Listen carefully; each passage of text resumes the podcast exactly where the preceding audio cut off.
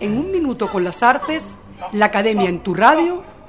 Paolo y Francesca, Segundante y Rodin. Francesca de Rimini, esposa de Giangiotto Malatesta, se enamoró de su cuñado Paolo, hermano menor de su marido, y ello terminó con un trágico final. Esta historia ocurrió en Italia en el siglo XIII y Dante Alighieri la refiere en el segundo círculo del infierno en su Divina Comedia, que es donde se encontraban los infieles.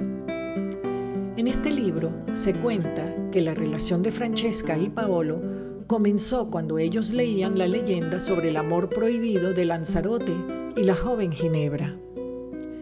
De pronto, el amor hirió a ambos, tal como sucedió a aquellos.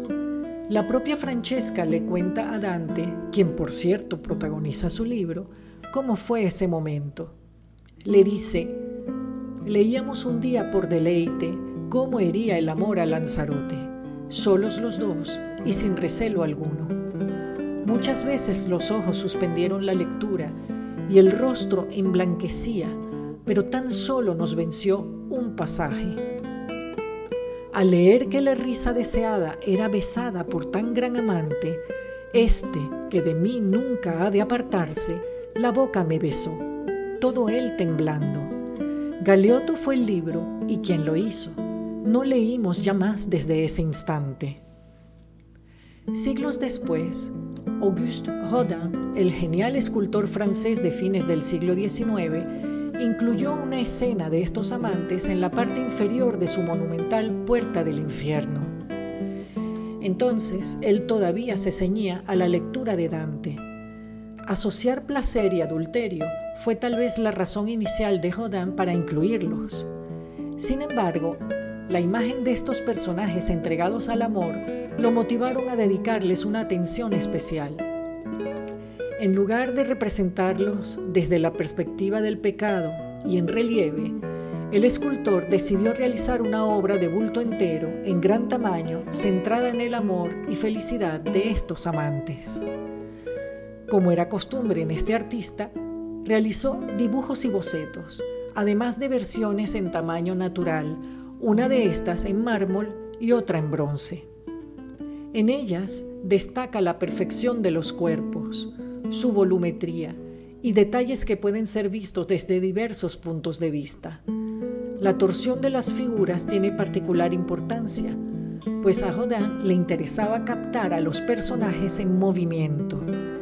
En efecto, la postura de estos amantes, abrazados y desnudos, dinamizan la composición y hace que se intensifique el momento de la pasión. Si bien esta es una de las obras más conocidas y fotografiadas de Rodin. Él la consideraba académica y convencional. Sin embargo, su belleza y sensualidad fascinan a quien la ve.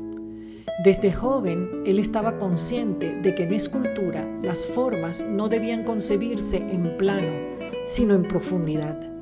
Buscaba asimismo representar la ilusión de un movimiento real a propósito de ello, dijo, he intentado siempre poner al descubierto los sentimientos interiores por la movilidad de los músculos. Por estas y otras razones, Rodin es considerado padre de la escultura moderna.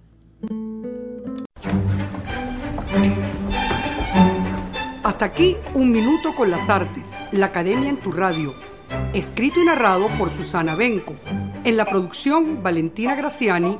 En la grabación, edición y montaje, Raúl Sánchez.